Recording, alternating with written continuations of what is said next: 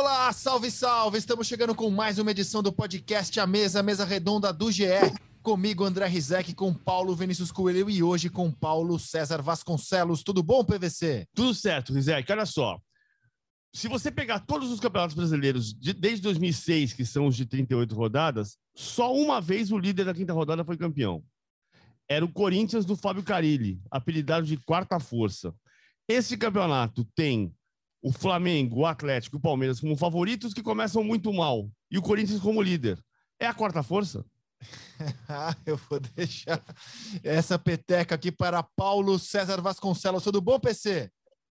Salve, André, PVC. Não, não diria que o Corinthians é a quarta força do campeonato, mas o, a, a impressão que eu tenho com esse início é de que teremos um campeonato, diferentemente de outros, mais bem disputados no andar de cima da competição. Isso está muito claro pelo calendário estrangulado e pelas variações que esse calendário vai provocar no desempenho das equipes. É, o, o PVC soltou essa pedra aqui para nós, porque todas as enquetes que a gente fez né, de favoritismo do Campeonato Brasileiro, elas apontavam para três clubes. PVC, acho que foi o único no seleção que disse que via espaço para surgir um, uma quarta via, para usar um termo no Brasil. E, e, ele dizia que a quarta via era o São Paulo, se a memória não me é falha. É isso. Né? Eu, eu, eu, falei sobre a quarta via e falei do São Paulo como essa possibilidade. Mas principalmente dizendo assim, eu acho, acho que o Brasileirão não vai ser um triangular. Enfim, era o meu ponto. Agora, você tem estatísticas, PVC? Porque ó, o Palmeiras hoje ele é o 13 terceiro, o Flamengo é o 14 e o Atlético Mineiro é o sexto. Quer dizer, eles estão longe de uma campanha até aqui arrebatadora, né, de futebol encantador. É, eles estão distantes. O Corinthians tem 12 pontos, o Atlético Mineiro tem 8, o Palmeiras tem 6, a metade do Corinthians, e o Flamengo tem 5, menos da metade do Corinthians. Mas você tem estatística, aquela estatística que mostra que isso ainda é muito cedo, por exemplo? Sim, por, por exemplo, essa, assim, do, dos campeonatos de 2006 para cá, o único líder da quinta rodada que terminou campeão foi o Corinthians de 2017. Ah, aquele Corinthians tinha dois pontos perdidos. Dos campeões, o que foi campeão, tendo perdido mais pontos até a quinta rodada, foi o Flamengo de 2020. Tinha perdido 10 pontos na quinta rodada, exatamente como o Flamengo de hoje. Foi aquele campeão com 72 pontos. O Flamengo de 2020 foi campeão com pontuação de quarto lugar de 2019, mas foi campeão com 72 pontos. Ah, o São Paulo de 2008, na quinta rodada, tinha nove pontos perdidos, que é o número de pontos perdidos pelo Palmeiras hoje. E o Atlético perdeu sete até esse momento. No ano passado, o Atlético foi campeão. Nesta rodada, tinha seis pontos perdidos. Ah, acho que tem uma, uma margem grande para reviravolta. Agora, tem algumas curiosidades, né? O líder do campeonato é o time que menos finaliza. E os três que mais finalizam são Atlético, Palmeiras e Flamengo, nessa ordem. É, e, e, aí, PC, você está nessa, nesse clichê também, que é muito cedo, ou já está vendo coisas relevantes? A, a, história mostra que seria assodado a gente descartar nesse momento os três favoritos, por causa dos pontos que somaram. Sim. Assim como também dizer que o Corinthians vai ser o campeão. Mas e aí, PC? Olha, é, eu acho que todos esses números são bem interessantes para alimentar a discussão, mas eu, eu fico com uma, uma frase que o Paulo Vinícius Coelho, inclusive, usou hoje na sua coluna na Folha do, de São Paulo, é dita pelo Guardiola e que nem necessariamente a gente presta devida atenção. É futebol. É. E o futebol ele trabalha o tempo inteiro com o imponderável. Eu acho que os números ajudam a construir uma história bem interessante, estimulam um debate, mas a gente não pode é, abrir mão dessa ideia de que o futebol ele é um irmão gêmeo do imponderável. O que nós temos no campeonato desse ano é cada vez mais a certeza que as distâncias entre as equipes estão diminuindo. Nós tivemos um campeonato em 2019 de um Flamengo absolutamente avassalador. A distância do Flamengo para os outros concorrentes era muito grande. Em 2020, essa distância diminuiu e aí você viu como é que foi decidido o campeonato de 2020, é, na, última, na última rodada. E, para mim, com o Internacional sendo prejudicado no jogo contra o Corinthians por um erro de arbitragem, Em 2021, essa distância diminuiu ainda mais e agora está mais curta. Não só entre esses três clubes, é, eu vejo os três no mesmo plano, mas esse pelotão que vem logo a seguir também está é, reduzindo essa diferença, o que torna esse campeonato um campeonato muito interessante. É, é, é cedo, é cedo para você cravar quem vai ganhar o título, mas ao mesmo tempo não é cedo para você dizer que esse calendário estrangulado de ano de Copa do Mundo, de outras demandas como Libertadores e Copa do Brasil, está influenciando no comportamento dessas equipes. Pode ser que você tenha um campeão fora desse trio? É pouco provável, na minha visão, mas é possível, porque é a distância encurtada, é, as oscilações que as equipes possuem. Então, torna esse campeonato, talvez, em relação a anteriores, muito mais interessante de se acompanhar, André. Ah, e, e assim, eu, eu, vi bons jogos até aqui, vi boas exibições. Por exemplo, para mim, Flamengo e Palmeiras foi um ótimo jogo. O atropelo do Palmeiras em cima do Corinthians foi um ótimo jogo. Mas eu não vi ninguém nessas cinco rodadas até aqui mostrar um futebol consistente na média. Nossa, que futebol encantador, que coisa espetacular. Nem o Corinthians. Eu acho que o mérito do líder Corinthians, fora a pontuação dele, que é muito boa até aqui, quatro vitórias e uma derrota, né? É, é, é, aquela fala do Vitor Pereira da semana passada, PVC, quando ele disse, reconheceu que o time tem que melhorar e disse que a meta dele era deixar a equipe viva na briga por todos os títulos para quando chegar a hora H dos jogos mais pesados, é, do funil decisivo, o time está com um padrão de jogo melhor até aqui ele está cumprindo a meta. Eu não consegui ver, por exemplo, exibições encantadoras do Corinthians, mas ele está cumprindo essa meta estabelecida pelo Vitor Pereira. É, ele, ele, ele não está fazendo o jogo que ele gosta. Né? O jogo que o Jorge Jesus disse que faz dele o melhor técnico português entre os que estão no Brasil. Pode. É, ele não consegue fazer. Ah, então ele está fazendo um jogo de segurança e, como ele disse, depois de ganhar uh, do Bragantino por 1 a 0 e voltar e manter a liderança, ah, quando não dá na qualidade, tem que ser na raça. É também uma parte do espírito do torcedor do Corinthians. Ele falou. Faltou ele dizer maloqueiro e sofredor, graças a Deus. mas, mas nas entrevistas ele fala, porque ele está entendendo exatamente onde ele está pisando. É, eu, eu, entendo que a gente tem que, às vezes, é, parar um pouco e falar assim, cara, a gente está querendo jogos de, de, times atuando bem. É, como assim? Como você vai querer que um Corinthians jogue maravilhosamente bem ao estilo que o Vitor Pereira olha para futebol, se ele ainda não conseguiu desenvolver o que ele gostaria? Por hora, está todo mundo buscando resultado. Desempenho pode ser que venha um pouco mais à frente, mas eu não me iludo. É, vai ser um campeonato muito mais de competição, de eficiência, do que de espetáculo. Não há como ser de outra forma, porque a necessidade e essas avaliações apressadas. Um dia o Vitor Pereira fez bem, outro dia o Vitor Pereira fez mal. Ah, ele poupou, ele não deveria ter poupado. Ah, ele botou o William, não deveria ter.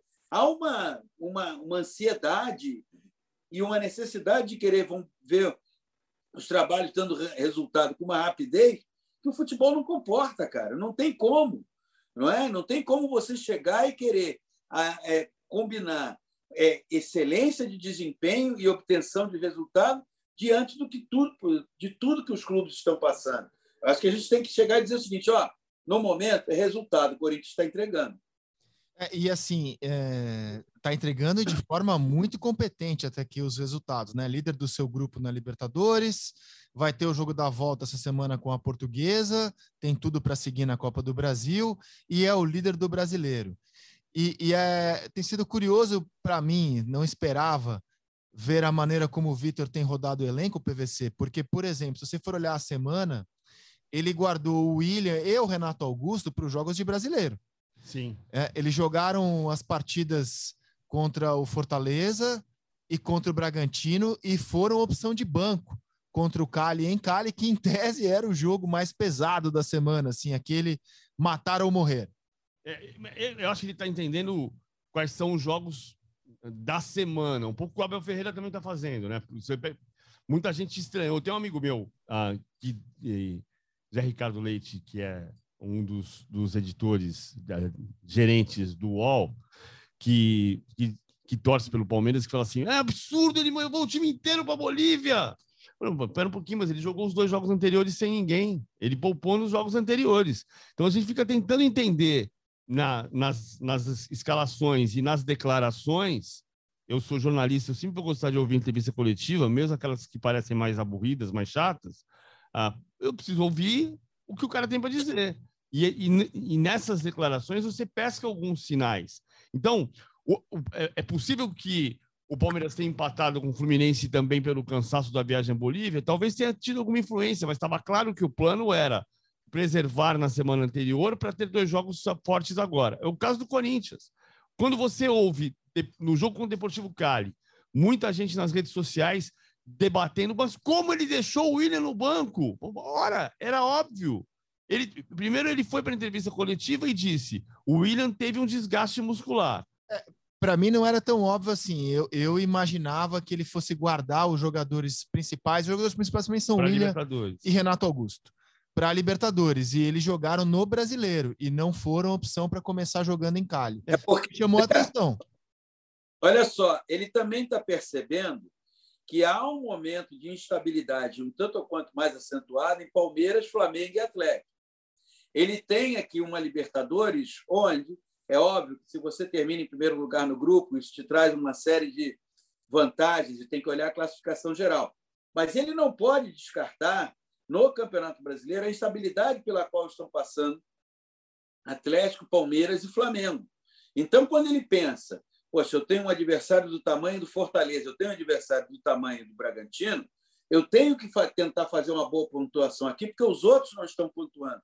Talvez esse tipo de raciocínio seja muito novo para nós. A gente está acostumado muito a, tipo, ah, tem a Libertadores ali, então eu vou com tudo para lá. Mas é, a, a, na medida que você tem técnicos que vieram de fora, que trazem essa visão de fora, nós temos que nos habituar à estratégia com a qual eles trabalham e não fazer a estratégia que aceitar e entender que a nossa estratégia é a correta. Eu acho que o Vitor Pereira está pensando muito sobre esse aspecto.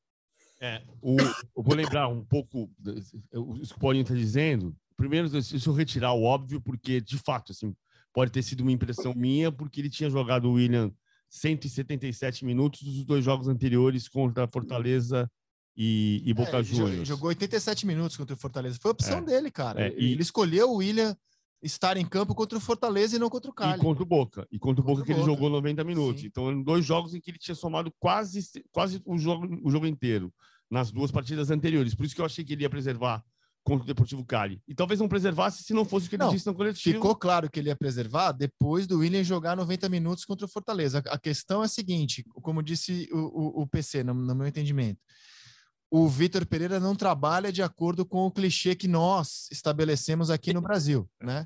E aí lembra muito também do Jorge Jesus, quando ele chegou e falou: Não estou entendendo vocês aqui no Brasil, que vão com o time reserva na liga e com o time titular na Copa. Lembra que o Jesus dizia que não entendia, que para ele a liga era o principal. Eles vêm do mesmo país, inclusive. André, lá. Pode ser que o mesmo pensamento esteja na cabeça do Vitor Pereira. Agora eu estou mais com a, com a opção do PC. Ele está calculando jogo a jogo. Então ele, ele olhou o Fortaleza, olhou o Bragantino, olhou o Campeonato Brasileiro e falou: cara, é a minha chance de dar uma desgarrada, somar uns pontos aqui e com os reservas de velocidade eu consigo trazer um bom resultado de Cali. Ele está olhando jogo a jogo, o que é admirável, inclusive, do ponto de vista da novidade. Porque a gente sempre olhou aqui a técnica, a tática, e nessa temporada a gente vai ter que observar também sobre como os técnicos conseguem fazer o revezamento do elenco. E aí tem uma questão que já foi fartamente debatida, mas que eu acho que a gente tem que lutar é, contra para não cair nas armadilhas é bem-vindo, é salutar para o futebol brasileiro a, a, a chegada, o desembarque de técnicos estrangeiros. Mas não vai ser salutar para o futebol brasileiro se a gente aplaudir a chegada de técnicos estrangeiros, mas continuar com o mesmo pensamento. Porque aí o que, que adianta? Né? Então a gente quer técnicos com sotaques diferentes, mas vai continuar pensando a gente da mesma forma? Não, a gente tem que mudar o nosso pensamento.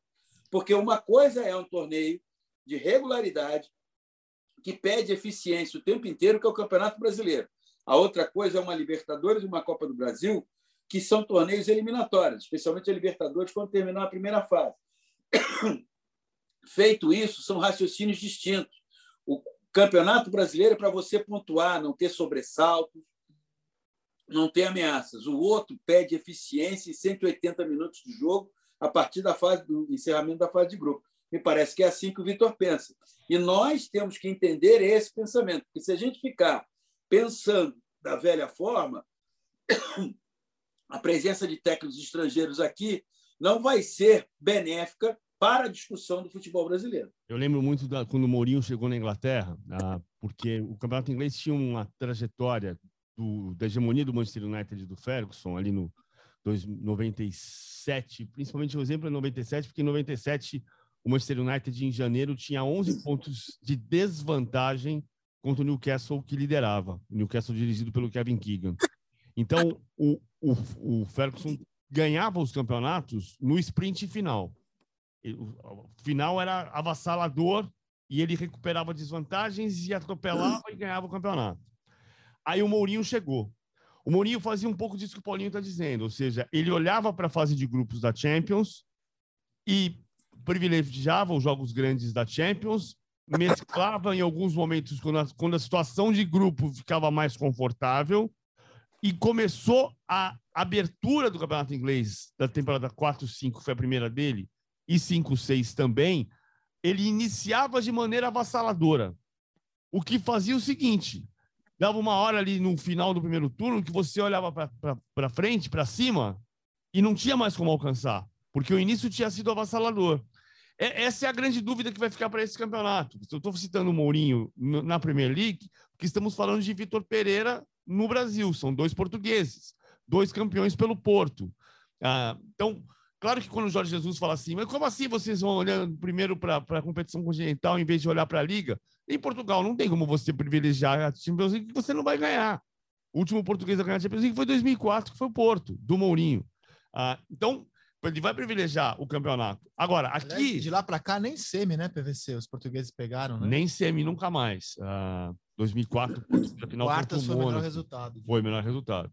E hoje, pode acontecer com o Vitor Pereira, vai ser surpreendente? Claro que é. A gente olhar para o Corinthians hoje parece, é, é, de fato surpreendente o Corinthians ser líder com as campanhas ruins de Flamengo, Palmeiras e Atlético no início, dá margem ainda para recuperação, como a gente falou no início da nossa conversa, mas ao mesmo tempo existe uma hipótese deste Corinthians conseguir um início avassalador como foi o do Carilli, que o Carilli no segundo turno de 2017 o campeão do segundo turno foi a Chapecoense. Mas quando terminou o primeiro turno, os caras olharam para cima e falaram assim: agora, como é que eu vou alcançar? Eu, eu tô contigo nessa. O, o Corinthians, enquanto os outros não deslancham, o Corinthians pode ir somando pontos para tentar repetir o 17, quando também ninguém via o Corinthians como um potencial candidato ao título e acabou sendo campeão. Agora, já que o papo aqui tá os treinadores estrangeiros, brasileiros, eu queria soltar uma provocação para vocês.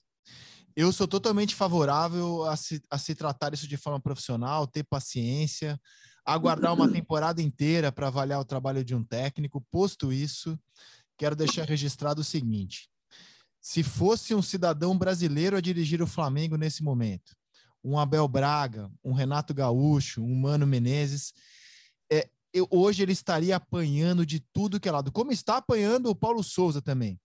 Mas, viria, mas o brasileiro viria ainda com todo aquele aquela casta de dizer que o brasileiro está desatualizado, que o brasileiro é um indigente técnico, que o brasileiro não sabe mais nada, porque até, até agora o desempenho do Flamengo contra os times da Série A é muito abaixo do que até o mais pessimista dos rubro-negros esperava, hein, PC? Não, concordo com você. Os números aí, nesse caso, eles são absolutamente relevantes e reveladores. Ah, agora, tem uma, uma, uma questão que me parece em relação ao trabalho do Paulo Souza no Flamengo, que é a questão que, inevitavelmente, a, voltamos à comparação. Então, é assim, para exemplificar. Não, esse Flamengo está pressionando o adversário e cria enormes dificuldades para o adversário sair jogando. Everton Ribeiro, Arrascaeta, Bruno Henrique, Gabigol. Agora, quando está sem a bola, não tem mais aquela intensidade que tinha. E aí é que é a questão. Não é? Ontem, por exemplo, quando no início do jogo contra o Botafogo, olha, sentiu o Felipe Luiz. Sabe o que, que me veio à memória? Não sei se veio à memória de vocês também. O jogo contra o Palmeiras na final da Libertadores, em que o Felipe Luiz também sentiu no início do jogo. É, isso é revelador do estágio em que se encontra o atual elenco. Tem problemas? Tem problemas. Agora, é, um elenco que tem um número, não sei se vocês vão concordar pra, comigo, mas o número elevado de jogadores no departamento médico. Um elenco onde adversários hoje já entendem um pouco a mecânica do jogo e nós vamos esmiuçar aqui o, o, o gol sofrido pelo Flamengo, marcado pelo, pelo Edson, e eu acho que, para mim, talvez eu seja uma voz isolada por outras questões, mas coloca-se única e exclusivamente a culpa no Hugo, jovem goleiro negro, mas esquece que tem um equívoco de movimento do Arão, tem um equívoco de movimento do Davi Luiz e tem uma falha do Hugo. E os equívocos de movimento do Arão e do Davi Luiz, eles não são só desse jogo. O Davi Luiz, há algum tempo, é um zagueiro que, no mano a mano com um atacante, ele tem muita dificuldade hoje para ele neutralizar os movimentos que o atacante faz. Então, a análise sobre o trabalho do Paulo de Souza é um trabalho que, até o momento, não deu as respostas por ele ser estrangeiro, que já se imaginava, e há também, não uma condescendência, porque eu vejo o Paulo Souza apanhando muito, mas, de um lado, uma compreensão que talvez seja provocada pelo sotaque que o Paulo tem. Olha, desempenho do Flamengo contra times da Série A em 2022. 10 jogos, duas vitórias, quatro empates, quatro derrotas.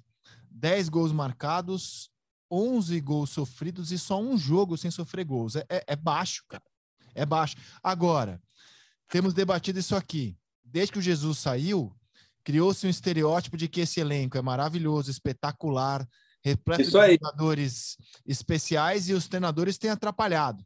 Domenech atrapalhou tamanha genialidade, Rogério Ceni segurou tamanha genialidade, Renato Gaúcho é, atrapalhou tamanha genialidade, agora chegou a vez de Paulo Souza atrapalhar tamanha genialidade. Se a gente for pensar no jogo de ontem contra o Botafogo, o modelo de jogo do Flamengo se impôs.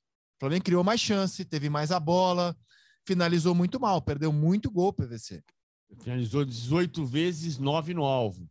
Ah, e, por exemplo, a bola do Davi Luiz no finalzinho, né? O Davi Luiz foi jogar de centroavante nos minutos finais, só que centroavante tem que ter pé esquerdo, né? A bola caiu no pé esquerdo dele na marca do pênalti, ele bateu na lua, podia ter decidido. Acho que o Gatito foi muito decisivo. Ah, na comparação com o Hugo, o Gatito foi ainda mais decisivo. Eu acho que eu concordo com, com, com o Paulinho quando ele fala sobre a, a, o, foi, teve um erro coletivo, o Arão se antecipa mal, o Davi Luiz não dá o bote, o Hugo falha no gol. Agora, eu acho que o Flamengo não fez uma partida ruim. O Flamengo podia ter empatado o jogo, o Flamengo podia até ter vencido o jogo. Tem o lance do, do, do gol, que é bastante discutível, do gol anulado do Gabigol. Ah, acho que o Botafogo mostrou um time num avanço enorme. Você vê o treino no jogo do, do, do Botafogo, nas inversões de lado da jogada, na compactação defensiva, na saída precisa, no acerto de passes. O Flamengo foi, o Botafogo foi melhor nos primeiros 10 minutos. O Paulo o Souza Paulo, 15. Sim. Só para acrescentar, você vê que coisa curiosa. No dia 23 de fevereiro, Botafogo e Flamengo se enfrentaram. O Flamengo venceu com absoluta tranquilidade por 3 a 1, foi pelo Campeonato Carioca. O, daquele jogo para cá, o Botafogo teve, naquele jogo, o Gatito, o, o, o Douglas é, e, o, e só. Nenhum outro jogador foi titular no jogo de ontem. É, entre dizer que o Flamengo perdeu e o Botafogo ganhou, eu prefiro dizer que o Botafogo ontem ganhou do Flamengo. Claro que o Flamengo teve um, inclusive. É, é eu, o Flamengo teve um volume maior de oportunidades, mas uma equipe que se propõe a defender vai jogar no contragolpe, que foi o que fez o Botafogo a partir do momento que marcou o seu gol. Antes da bola perdida do chute por cima do Davi Luiz, há uma decisão que você pode dizer que provocada por ansiedade de um jogador em formação do Matheus Nascimento, em que tem quatro tem um contra-ataque com quatro jogadores do Botafogo e três do Flamengo, e ele tenta definir quando se ele toca para o lado direito, poderia ter acontecido alguma coisa mais consistente. Viu-se uma evolução daquele aquele Botafogo que perdeu no dia 23 de fevereiro, não existe mais. Existe um outro Botafogo. E que ontem a gente fica sempre com um olhar muito acentuado para cima do Flamengo e esquece algumas coisas que o time vitorioso fez. A saída do Gustavo Sauer e a entrada do Diego Gonçalves, ainda no primeiro tempo, com 25 minutos, foi extremamente benéfica para o Botafogo. Foi, o foi muito bem na alteração. O Botafogo está um time muito bem treinado. O Botafogo ainda é inferior ao Flamengo. O Flamengo podia ter ganhado o jogo ontem, mas não ganhou. Claro que tem a ver com a capacidade do Botafogo entender o jogo.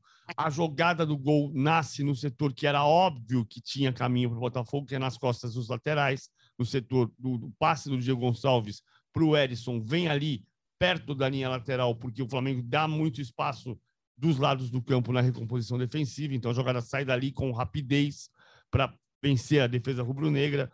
Agora, não é só, só não acho que seja fácil assim. O Flamengo jogou pessimamente contra o Botafogo. Não, o Flamengo perdeu para o Botafogo. O Botafogo ganhou o jogo do Flamengo.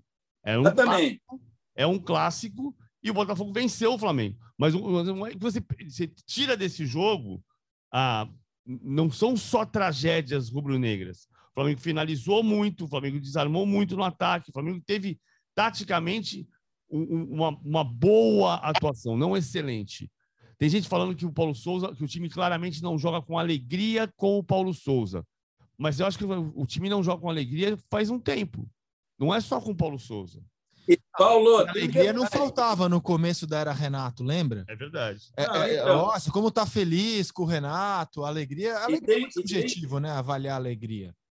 E tem um outro detalhe: o gol, onde não se consegue, pelo menos os profissionais do apito não conseguem chegar a um consenso sobre se o gol é ilegal ou legal, e aí acabou valendo a decisão do VAR, mas o gol é uma típica jogada de ataque do Flamengo. O gol tem toque, tem o lançamento do Everton Ribeiro, tem o deslocamento do, do, do, do Gabigol. É quando eu falo que eu prefiro dizer que o Botafogo ganhou do Flamengo do que o Flamengo perdeu é, para o Botafogo, é porque o Flamengo não fez uma partida excepcional, mas o Flamengo jogou bem. E muitas vezes eu fico com a impressão de que há uma ideia, um conceito, de que o Flamengo não pode perder nenhum jogo sequer por ser um time imbatível. Não existe time imbatível no futebol, não existe. Aquele time supremo que o Flamengo foi em 2019 e que outras equipes ao longo da história do futebol foram, como o Santos de Pelé, né? o próprio Botafogo de Garrincha, Palmeiras de Ademir, Cruzeiro de Tostão, isso não existe. Então, há uma tendência, sempre que uma equipe como o Flamengo perde, de ficar se olhando que o Flamengo deixou de fazer isso, fazer aquilo, fazer aquilo, fazer aquilo outro. E o adversário ganhou por acidente. Não. O adversário ontem tem um time inferior, mas foi um time muito bem armado. O Flamengo jogou bem, teve volume, teve condições de vencer o jogo, mas não perdeu porque jogou mal. Perdeu porque, enfim, nas oportunidades que surgiram, não conseguiu converter em gol. Aliás, bom tema, doutor. Você que viu mais futebol do que a gente, qual foi o time mais próximo do imbatível que você já viu jogar? O Santos de Pelé. É, não tive essa, essa experiência, infelizmente. O meu é o Barcelona do Guardiola, ali, 2011, aquele time que massacrou o Santos, humilhou o Manchester United na final da Champions. Aquele é, que eu tenha visto foi o time mais próximo do imbatível. E você, PVC? Ah, o maior time que eu vi jogar a memória afetiva foi o Flamengo do Zico de 81. Você acha que mais e, do que o não, Barcelona do Guardiola? Memória afetiva, sim. Sem ser memória afetiva, sendo uh, o olhar, olhar adulto, é o Barcelona de 2011. Que era, na, na decisão contra o Manchester United de Wembley, era Vitor Valdez, Daniel Alves, Piquet, Mascherano e Abidal, Busquets, Xavi, Iniesta, Pedro, Messi e Vila. É. Nossa. Ai, ai, ai. Bom, e, e só para dizer um negócio, para fechar o capítulo do clássico, né? Quem zoa tem que estar tá disposto a ser zoado, né? Então o Gabigol certamente se preparou para fazer uma comemoração de chororô contra o Botafogo, levando as a mãos aos olhos, como se estivesse chorando. Depois quem chorou foi ele, reclamando da arbitragem que anulou o gol. Então, só para deixar claro aqui, acho mó barato quando o jogador dá uma zoada, mas quem zoa tem que estar tá disposto a ser zoado. O chororô do domingo acabou sendo do Gabigol. E vem cá, já conseguimos enxergar as digitais de Fernando Diniz no comando do Fluminense, PVC? Eu, não, é, eu, o Mansur fez uma, o Carlos Eduardo Mansur fez uma boa analogia, na minha opinião, ao comparar a, o jogo Palmeiras e Fluminense com a estreia do Diniz no São Paulo em 2019, quando ele foi jogar contra o Flamengo do Jorge Jesus, lá tá ele aí de novo. E, e ele tinha uma dificuldade muito grande de montar o time para enfrentar o melhor time do Brasil naquele momento e jogou defensivamente e fez empatou 0 a 0 parou o Flamengo do Jorge Jesus dentro do Maracanã e depois ele foi introduzindo seu estilo. Eu, eu acho que tem uma pressa de a gente dizer, ah, na quarta-feira, na quinta-feira, quando o Fluminense ganhou do Júnior de Barranquilha, já era assim, ah, já tem outro jeito de jogar, o, porque está trabalhando a bola. A imagem mais brilhante do Fluminense desse ano é o primeiro tempo da final contra o Flamengo, aquela troca de passes à moda Fernando Diniz com Abel Braga como técnico. Então, assim, não, não é ainda. Contra o Palmeiras, ele fez um jogo defensivamente muito forte. O Palmeiras me impressionou pela capacidade de recuperar a bola no campo de ataque, mas não conseguia transformar a posse de bola em finalizações e perigo contra o Fábio. Foram poucas as chances concretas. Teve a chance do Wesley, que a gente está discutindo aqui. Foi pênalti ou não foi pênalti no Rony? Para mim, não foi pênalti. Para mim, o Wesley tinha que fazer o gol. O Wesley perdeu a chance de fazer o gol. E, e foi talvez a chance mais concreta do Palmeiras no primeiro tempo. Opa. Sim, diz Paulinho. Eu só queria falar uma coisa. Estava vendo ontem, viu troca. Essa jogada que fica se discutindo do, se foi pênalti, não foi pênalti, não houve nem consenso, é, é, ela é reveladora de uma questão que eu acho que atacante tem que ter e não pode abrir mão, sob hipótese alguma. E talvez um dos bem, bem acabados exemplos do que tem, o atacante tem que ter seja o Bruno Henrique, que é ambição. O Rony desiste da jogada. É isso. O Rony quando, quando o goleiro, quando o Fábio sai, o Rony fala assim: ah, vai rolar um pênalti. Então, entre a possibilidade de ter o pênalti, que gera esse tipo de discussão absolutamente desgastante, que um diz que foi, outro diz que não foi, e o atacante tentar a jogada, ele abre mão. E aí ainda tem o Wexley, que poderia ser, se estivesse mais atento, teria feito o gol. E também não consegue fazer o gol. Então a jogada ela é reveladora de ambição. Atacante tem que ter ambição de querer fazer o gol. Ele não pode abrir mão dessa possibilidade em nome de um pênalti. O que o Rony faz ali é o seguinte: surge a possibilidade de ter um pênalti.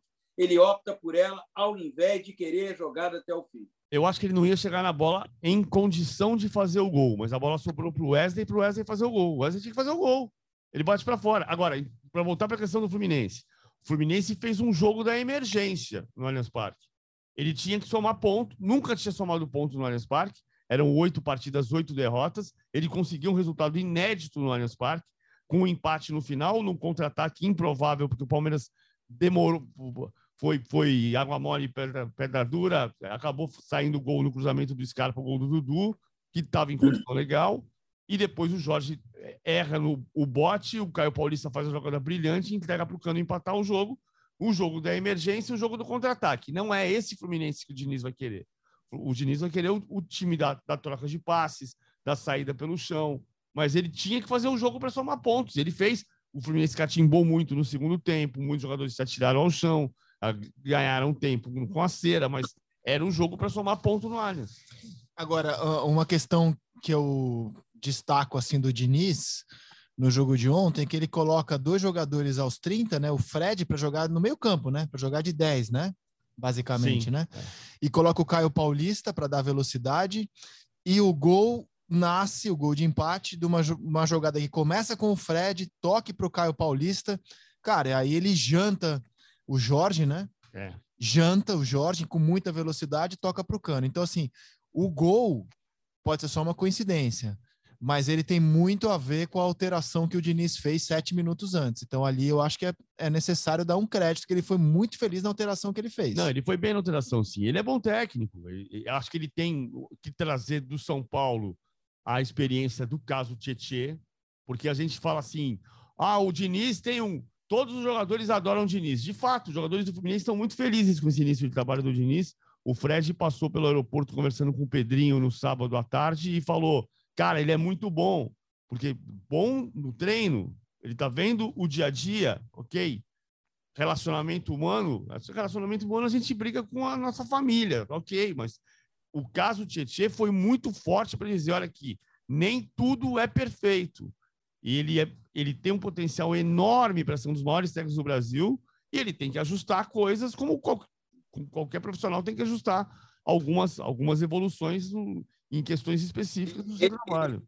Ele tem que é, saber fazer, e ele é inteligente o suficiente para isso, a distinção entre rigor e terror. É, ele é um técnico rigoroso, porque ele trabalha muito e, evidentemente, ele cobra muito, mas ele não pode transformar o rigor num terror. E algumas questões, ninguém gosta de publicamente ser execrado.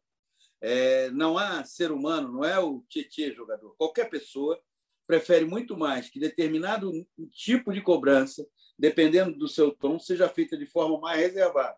Uma coisa é você ser cobrado diante de duas pessoas, outra coisa é você ser cobrado ao vivo, numa transmissão, num jogo que está sendo transmitido pela TV, que aí vai para o país inteiro, vai viralizar e coisa e tal.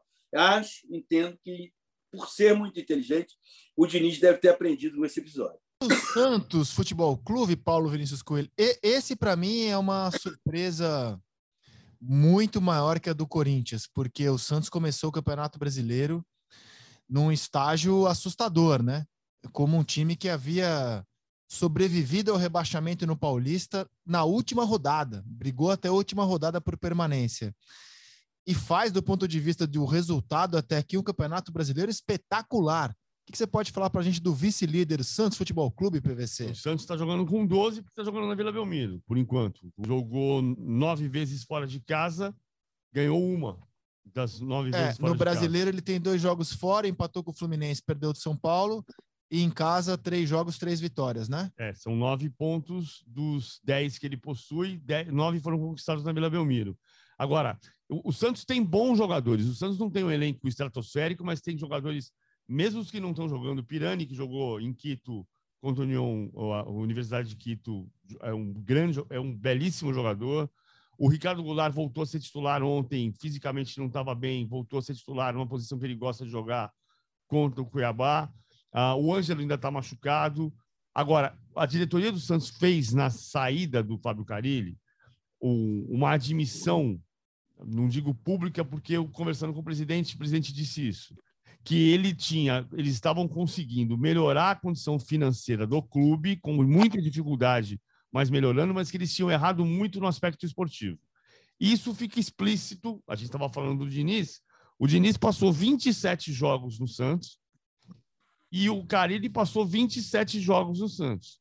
Se tivesse sido 54 do Diniz, em vez de ter sido metade, né? São os mesmos 27 jogos foram suficientes para condenar dois treinadores. Talvez o trabalho tivesse seguido de uma maneira a ter um time mais forte hoje.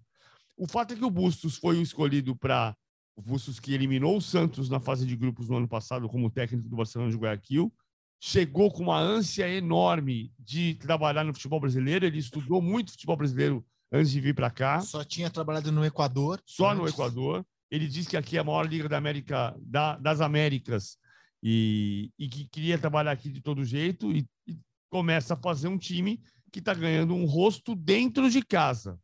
Para quem olhava o Santos, que nos últimos dois anos escapou do rebaixamento no estadual na última rodada, Ser segundo colocado nesse momento não significa que vai brigar pelo título, mas significa que ele pode fazer uma campanha estável. Que é... Sem sobressalto. Sem sobressalto. É, é a primeira conquista que o Santos precisa ter. E, e, e o, que, o que é fundamental para isso? Ganhar os jogos em casa. Por enquanto, claro. a arma do Santos é a Vila Belmiro. O aproveitamento em casa é fundamental. É, se você, para quem quer fazer campeonato, primeiramente sem sobressaltos. E o Santos está nessa coluna. Campeonato sem sobressalto, teve ameaça de rebaixamento no Campeonato Paulista, precisa agora, então, ter um campeonato mais tranquilo, as coisas vão fluindo. A partir daí, é, o, a consequência disso ela vai ser sempre lucrativa. E é o que o Santos está fazendo nesse início. Desenvolvendo uma parceria com a torcida, time jovem, aguerrido, pegando adversários que não vão fazer campeonato sem sobressalto. O Cuiabá vai fazer um campeonato com muita dificuldade. Aí o Santos recebe o Cuiabá. O Santos tem que ganhar do Cuiabá. Porque se você tem um adversário que vai ter dificuldade no campeonato, e esse é o caso do Cuiabá, você não pode dar nenhuma margem para aquele adversário se igualar a você. Foi o que o Santos fez na partida de ontem contra o Cuiabá. Não deu margem a isso. Ah, Joga eu... todo o problema para cima do Cuiabá. Eu, eu já disse isso no, no seleção depois da derrota para o São Paulo, segunda-feira. Para mim é, é, inquestionável que o Santos melhorou muito com o Bustos. O time está organizado, não é brilhante, mas o time está organizado, ele marca direito, ele contra-ataca, é, ele explora o Marcos Leonardo, que é um grande jogador, é, naquilo que ele tem de melhor. É, assim, para mim é visível a melhora desde que o Bustos chegou visível. É, eu também, eu também acho. O Bustos é bom treinador, não, não é o Cruyff, né? Mas assim, ele tá montando um time com a dificuldade que o Santos tem. O Ângelo vai voltar, o Ângelo, o Ângelo é dos principais jogadores desse time, embora muito jovem. Ele perdeu o, o Maicon por, por lesão na sexta-feira, veio a notícia no sábado que teve que jogar com o Velasquez. O Kaique voltou a treinar, está em boa condição física, pode voltar a fazer parte do grupo. É, então ele vai, ele, ele, ele efetivou o Lucas Pires como lateral esquerdo. O Lucas Pires está jogando muito ô, bem. Ô Paulo, e tem um outro detalhe: são técnicos que não entram na onda do oba-oba, entendeu? Sabe que ah, conquistou essa vitória, que daqui a pouco vai ter uma oscilação, mas trabalha junto ao grupo, já falando sobre essa oscilação, para não mudar a ideia de jogo. Porque geralmente, por exemplo, você pega o Santos, ah, fez 1 a 0 ah, agora vamos administrar. Não, no jogo contra o Cuiabá, teve apetite para ir buscando essa vitória. Fez uma goleada em cima do, do, do Cuiabá. Agora, pode ser que daqui a pouco venha uma oscilação, mas tem que estar preparado para essa oscilação, e aí o técnico tem que ter sempre o pé no chão. E o Busto me parece ser uma pessoa com esse perfil. Ele queria muito trabalhar no Brasil. Eu conversei com ele ano passado, logo depois da, de eliminar o Fluminense. E... É, a liga muito atraente. Né? Olha é. o cenário do futebol sul-americano. Trabalhar no Brasil para técnicos que conseguem relevância em outros países, e aconteceu isso com o o futebol brasileiro é o mais atraente. É, aí paga salário, né? Paga bem. O futebol brasileiro está pagando salário de Itália, assim, Exatamente. Vou encaminhar aqui as considerações finais. Cada um pode escolher um tema livre aqui para a gente fechar o podcast à mesa de hoje. Cara, o meu vai pro Neymar, cara, sabia? É... Poxa, é... time é campeão, empatou e ele mandou a torcida calar a boca, né? Aquele gestinho. É, PSG tem tentado há um tempo fazer do Neymar uma imagem mais simpática perante os torcedores. Chegou a, segundo o que eu li, é, chegou a fazer um aditivo no contrato dele, um bom dinheiro, inclusive, para que ele fosse mais simpático. Mas a relação ali não, não, não, consegue ser boa. Impressionante como a torcida rejeita o Neymar. E o Neymar não parece estar preocupado com isso, já que seus gestos são nesse sentido. Eu lamento muito que o Neymar é, construa essa imagem no PSG. Não estou debatendo o futebol dele, não, tá? Porque o Neymar é craque, joga demais. Pode ser o melhor da Copa, inclusive, no Qatar, porque ele tem bola para isso. Mas fica o meu lamento de alguém que não se esforçou também para entender o sentimento do torcedor, por que, que o, o torcedor tem resistência com ele e não está nem aí para mudar isso. Claramente não está nem aí e alimenta isso cada vez que entra em campo, inclusive, coisa que ele fez nesse fim de semana, mandando a torcida se calar. Não consigo entender o que ele quer com isso, onde vai chegar, ou se é simplesmente um gesto autêntico de alguém que não está nem aí. Mas eu não consigo entender, cara, um jogador tão monstruoso, tão craque, que não se importa e não ser querido pela torcida que no fim das contas paga o salário dele. É o meu destaque final, PVC. O engraçado é que você volta seis anos no tempo, Rio 2016, e ele sai campeão olímpico, batendo boca com o torcedor na arquibancada e depois admite que tem um, um erro, embora tenha reclamado do comportamento do torcedor, admite que não precisava ter feito. E aí, seis anos depois, ele faz a mesma coisa no Paris Saint-Germain campeão e no momento em que ele, ele termina a temporada muito melhor do que começou. Sim, tá jogando bem. É. Ele joga, cara, o Neymar joga muito. O problema do Neymar não é o futebol que ele joga. É. Ele joga muito. Então ele voltou a jogar em alto nível, voltou a fazer gols, cobrou o pênalti, foi muito pênalti no Mbappé. O pênalti foi quase uma tentativa de homicídio no Mbappé. E aí o, o, o Neymar cobrou o pênalti para converter e, e, fez a bobagem depois. O, ele sabe e ele precisa muito trabalhar daqui até o dia 18 de, 18, 21 de novembro, que é o dia que começa a Copa do Mundo, porque a Copa do Mundo significa como nós vamos nos relacionar com a história da carreira do Neymar. Né? O Neymar é um gênio do futebol, um enorme jogador. Tudo isso a gente sabe disso. A gente vai contar a história do Neymar. Neymar foi tão poderoso, tão gigante que imaginávamos. É, ou foi um pouco menos do que a gente imaginou. A Copa do Mundo vai ter muito esse papel no final deste ano. PC. Essa é, essa é a terceira Copa dele. A primeira é, é, foi um batizado, e aí ele, naquela primeira Copa, ficou correu o risco de ficar inutilizado para jogar futebol, naquele lance dos Única com a Colômbia. Na segunda Copa do Mundo, ele não estava 100%, e essa Copa ele pode chegar a 100% do ponto de vista físico, consequentemente técnico. Acho que a grande questão é essa dualidade é, de eu sou o Batman para quem me conhece e eu sou o Coringa para quem não me conhece. E essa dualidade se manifesta a qualquer momento quando ele se sente contrariado. Ele não conseguiu, no Paris Saint-Germain, é, estabelecer uma conexão favorável com os torcedores franceses. Não existe essa conexão. Ele também não faz, por um lado, questão de é, tentar mudar o rumo dessa história, e os franceses também não vão fazer questão de mudar o rumo dessa história, então não há uma relação de empatia. O que mais me preocupa em relação a ele na Copa do Mundo é como ele reagirá a todas as provocações pelas quais ele passará dentro de campo. Quando eu falo provocações dentro de campo, é bico no tornozelo, é cotovelada, é puxão no cabelo, é, cal, é puxão no calção, porque é, se ele souber ter discernimento para separar isso em nome da busca de um título, ele vai arrebentar na Copa. Mas se ele cair na armadilha da reação imediata, a mínima provocação, é, a seleção será prejudicada e, consequentemente, ele também será. Perfeito, amigos. Podcast A Mesa fica por aqui. Estamos de volta na sexta-feira. Um abraço ao PC, um abraço ao PVC. Sobretudo a vocês que nos ouvem aqui segunda e sexta, que vocês tenham uma semana com muita paz, amor, esperança. Na sexta-feira estamos de volta. Até lá. Tchau!